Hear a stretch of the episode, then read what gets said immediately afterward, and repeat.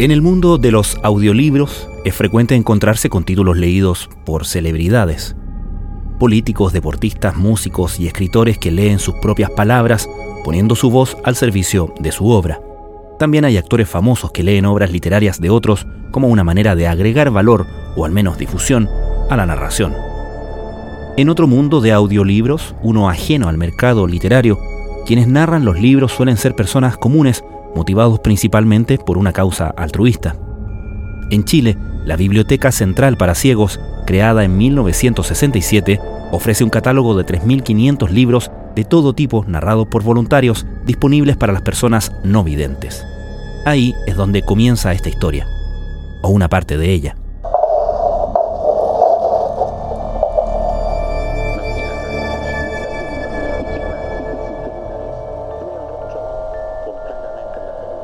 En 2013, a través de un reportaje en el periódico The Clinic, el escritor Matías Celedón encontró un dato que lo impactó. Desde su cárcel en el penal de Punta Peuco, el mayor en retiro Carlos Herrera Jiménez había comenzado en 1996 a grabar audiolibros para la Biblioteca Central para Ciegos.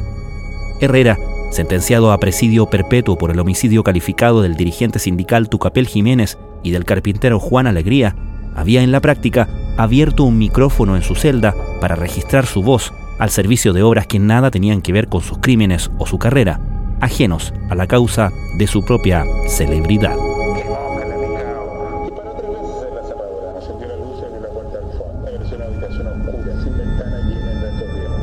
Es el germen de la idea de Autor Material, el libro editado hace unas semanas por el sello editorial Banda Propia, donde Matías Celedón crea una obra nueva a partir de fragmentos escogidos de las grabaciones hechas por Herrera Jiménez, que combina con partes de expedientes judiciales y que concluye con un ensayo sobre el valor de la voz humana como archivo y a su vez como elemento narrativo. El libro es acompañado de un código QR que lleva a una página web donde se puede escuchar el montaje de audio con el nuevo artefacto, el nuevo audiolibro, si se quiere, de Carlos Herrera Jiménez. Parte del ejercicio del libro es decir, aquí hay un archivo, no hay una serie de audiolibros en una biblioteca, sino que si conocemos la procedencia de esos audiolibros, nos damos cuenta que aquí hay, hay un elemento que tiene un valor documental que es una voz. Una voz de un ex torturador y una voz que da cuenta de una historia. Matías Celedón describe hoy el proceso y las reflexiones tras su libro Autor Material Queremos advertir que en este capítulo escucharemos además extractos de las grabaciones de Carlos Herrera Jiménez seleccionadas por el autor.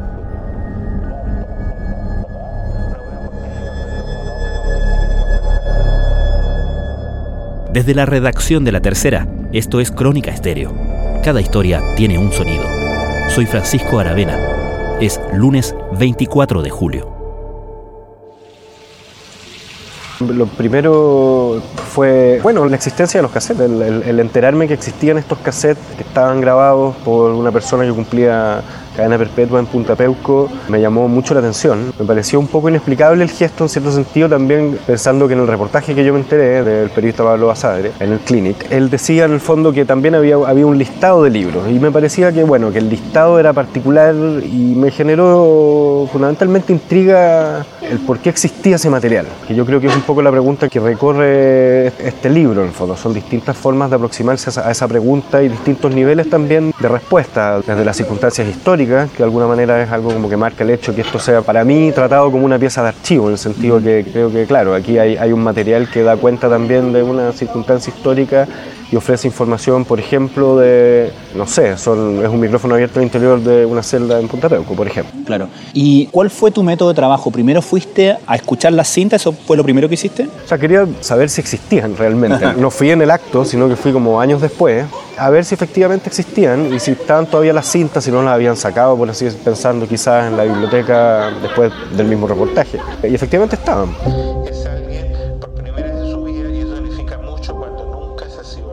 Ahí ya dije, bueno, hay una misión en el fondo, que es escuchar esta cinta. O sea, había, como quien dice un, procedimiento claro. Antes que imaginar qué iba a hacer con esa cinta, o porque estaba abierto a encontrar lo que fuera. En algún minuto yo, en la pesquisa y en la obsesión de todo investigador con su objeto de investigación, en el fondo yo pensaba que iba a encontrar algún tipo de verdad que no se ha dicho, algún tipo de fisura del pacto silencio, y porque Herrera Jiménez efectivamente ha colaborado.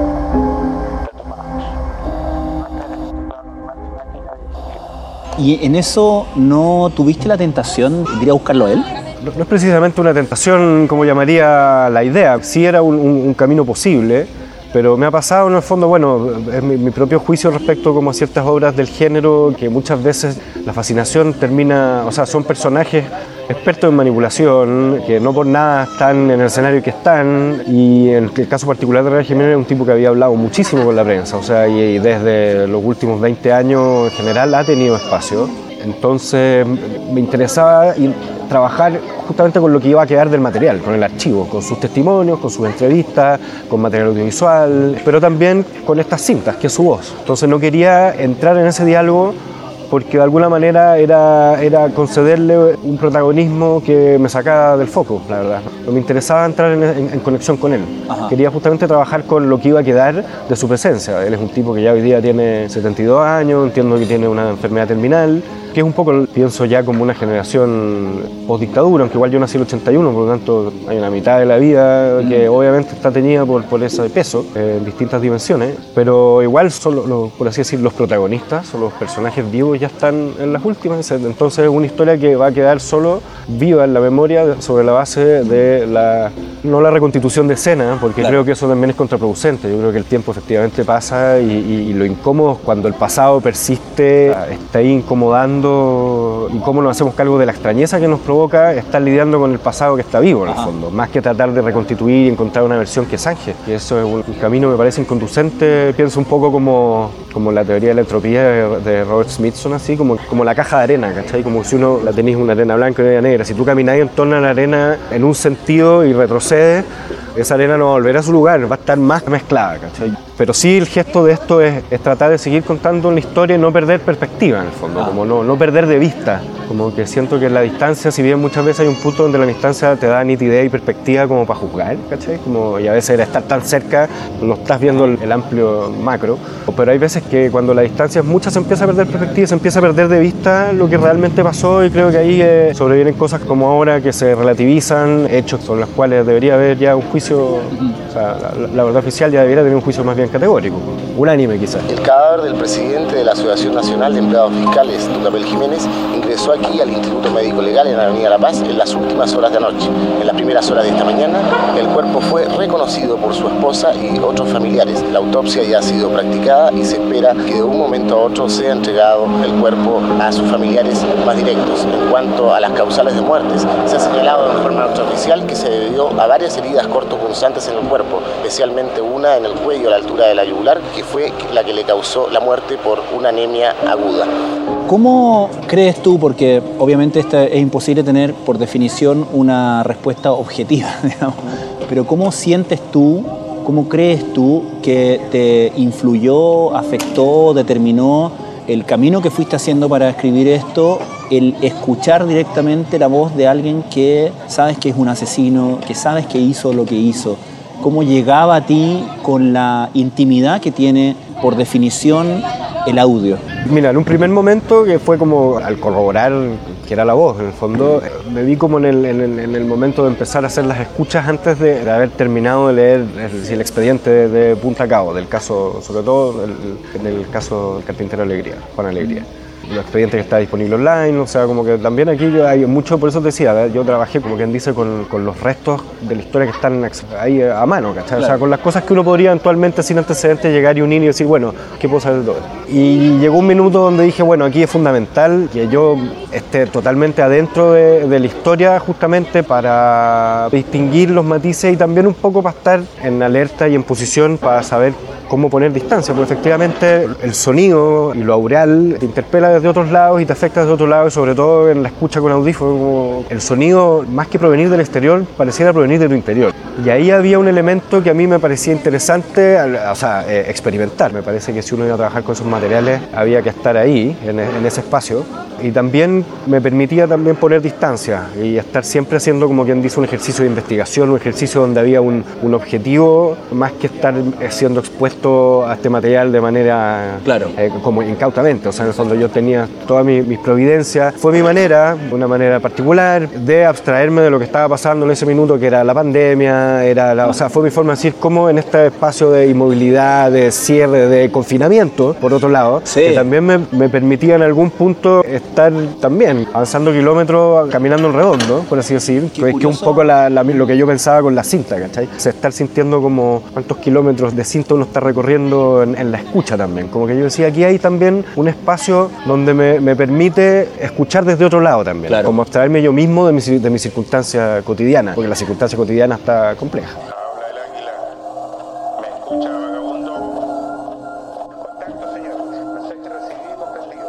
Qué curioso pasar la pandemia en Punta Peuco, en cierta manera, ¿no? Sí, en otra clave, por cierto, pero en un Chile súper crispado por un lado con, bueno, con el estallido, con todo lo que ha implicado, con una, una militarización muy fuerte en esos primeros momentos y unas acciones muy rígidas de parte del Estado, más luego todo como el, el- el giro donde de golpe todas las tanquetas pasaban a estar pintadas blancas y todo el giro sanitario, pero, pero igualmente súper hipercontrolado, un estado súper como coactivo y coartándonos mucho, porque bueno, era un tema de salud pública mundial, ¿cachai? Pero era una circunstancia rara. Era un momento donde yo dije, bueno, es, es- es mi manera de aprovechar este tiempo, o sea, como de, de- de hacer ahora una escucha a la cual obviamente también le había hecho mucho el quite. Hay una parte en que tú te preguntas hacia el final sobre las motivaciones de Herrera Jiménez en hacer estas grabaciones. Te preguntas por qué existen esas grabaciones, para qué dejar más huellas, qué necesidad de perpetuar su voz. Te preguntas, ¿era una manera de hacer conducta? ¿Leía para redimirse como penitencia o simplemente para ver pasar el tiempo? ¿A qué respondía esa pulsión de captura? ¿Sientes que llegaste a alguna hipótesis al respecto? Siento que no tengo respuesta a esas preguntas. No sé realmente si son preguntas que pueda responder otra persona que él, pero él pronto no va a estar. Por lo tanto, me parece necesario como al menos, y es lo que deja el archivo, y es lo que en el fondo deja la historia, y es porque es importante en el fondo ir haciendo ciertos juicios respecto a, a- a las cosas que pasan, y es en el fondo, con esa evidencia que hay ahora, en el fondo, qué respuesta podemos tratar de darnos a eso. Y, Claro. y- y la verdad que, bueno, también la lectura tiene un elemento que es algo tan íntimo que es difícil llegar a, a descifrar siquiera una motivación que guía a las otras.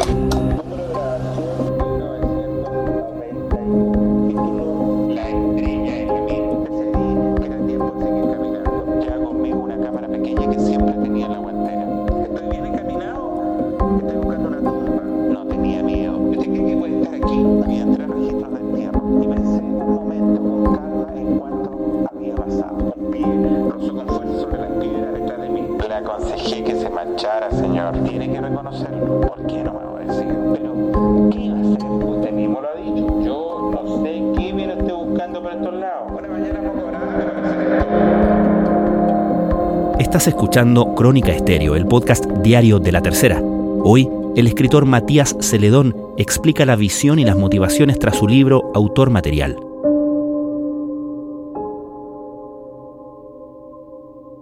Cuando uno escucha el, el montaje de audio, por lo menos en mi opinión, es una lectura bastante, desde luego, amateur y en general muy plana, se siente muy fría. ¿Tú lograste en tus horas de escucha distinguir momentos de mayor emoción, de mayor calidez en la voz de Herrera Jiménez leyendo estos libros? Mira, son todas conjeturas. Sí, claro, estamos en ese mundo, en esa Exacto. conversación. Yo sí percibí que había libros, por ejemplo, donde la grabación estaba más interrumpida, donde en el fondo había como, era una grabación, por así decir, más telegráfica, en el sentido que leía dos frases, stop.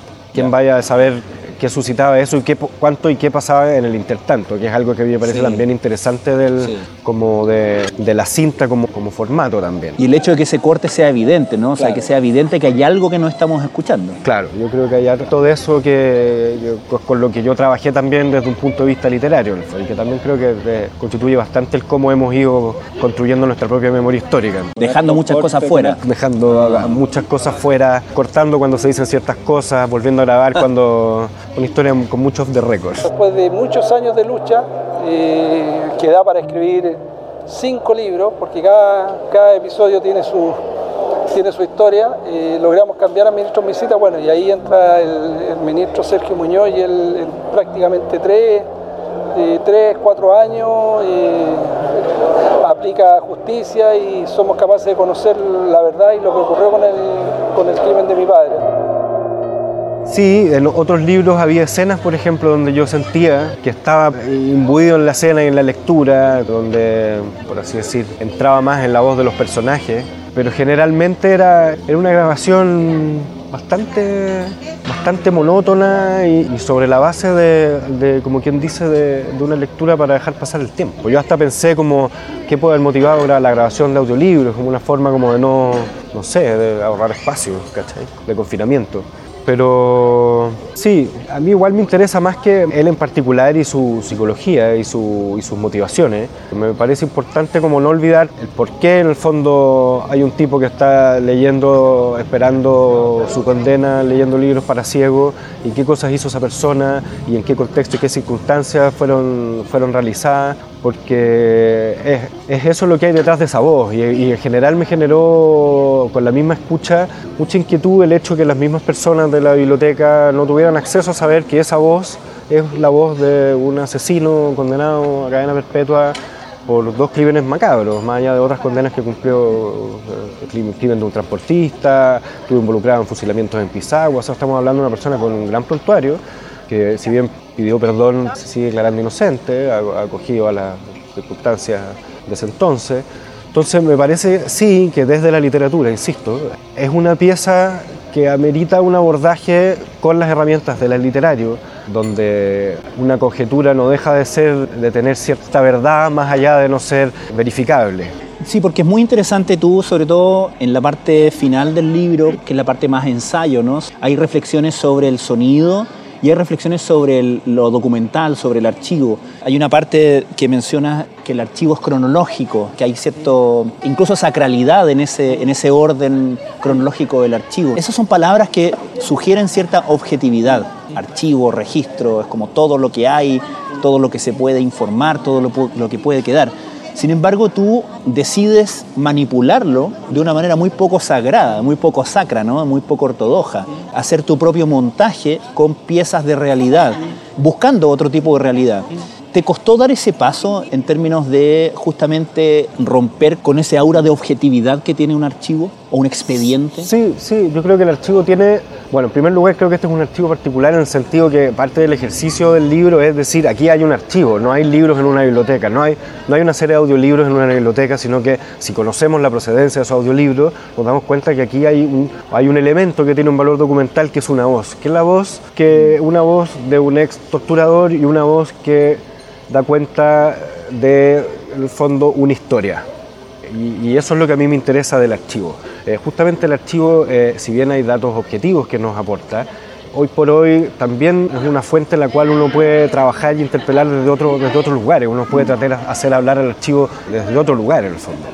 Y a mí me interesaba también como el desde dónde poder porque me interesa también el, poder adentrarse en la psicología y en la psiquis del perpetrador. O sea, siento que también hay muchas partes donde hay muchos, por así decir, como automatismos a la hora de tratar ciertos temas históricos, temas de memoria, donde de alguna manera quizás por asumir muchas veces el registro de la víctima termina revictimizándose a esa víctima en vez de tratar de quizás adentrarse en, un componente esencial de esa dinámica que tiene que ver con el victimario y, y, entrar en ese espacio me parece interesante. Pienso también en otras novelas, como hace poco leí una novela que es de, de hace bastante tiempo de Fátima Sime que se llama Carne de Perra, que también me parece que es un ejercicio, una narración tremenda, ¿cachai? Justamente porque permite también acceder desde otro lado a ese espacio que es básicamente el por qué tiene que existir un nunca más, o sea, porque no podemos abrir esas compuertas. Eso es algo que, que la historia ya, ya, ya hizo un juicio, la historia en grande, en el mundo.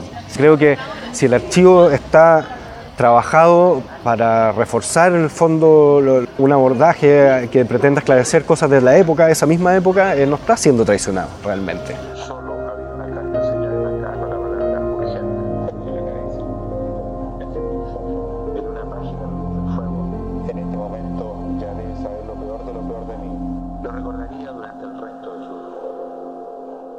Es interesante porque de alguna manera reivindica el papel de la creatividad a la hora de escribir la historia, ¿no?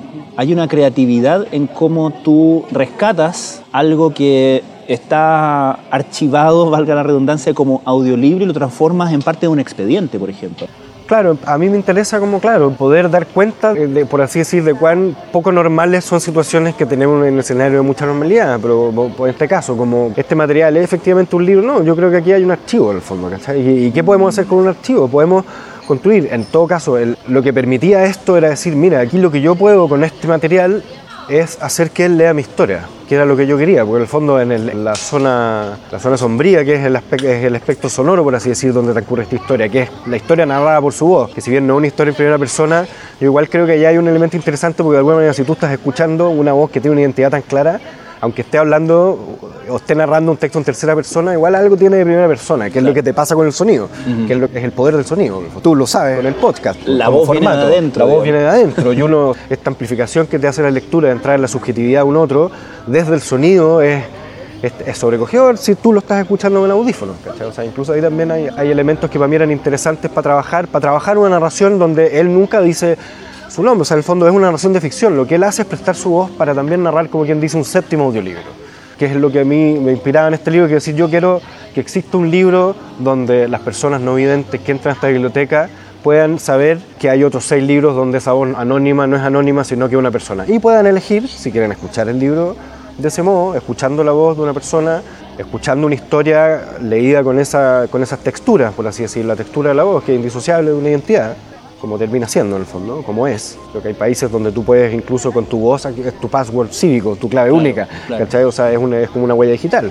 Y me interesaba que las personas, me parecía justo como en la lógica también ahí, que tiene la audiodescripción, por así decir, las películas, de narrar todo lo que visualmente es importante para la persona que no ve, para que se pueda completar el cuadro de la realidad. En fondo me parecía importante que exista un libro donde tú sepas que hay seis audiolibros de esos estantes, donde en fondo Doña Bárbara no, no es la voz, una voz artificial de Rómulo Gallego, sino que es básicamente la voz de Carlos R. Jiménez, una persona condenada a cadena perpetua por crímenes de lesa humanidad. Matías Celedón, muchísimas gracias por esta conversación. Gracias a ti por la invitación.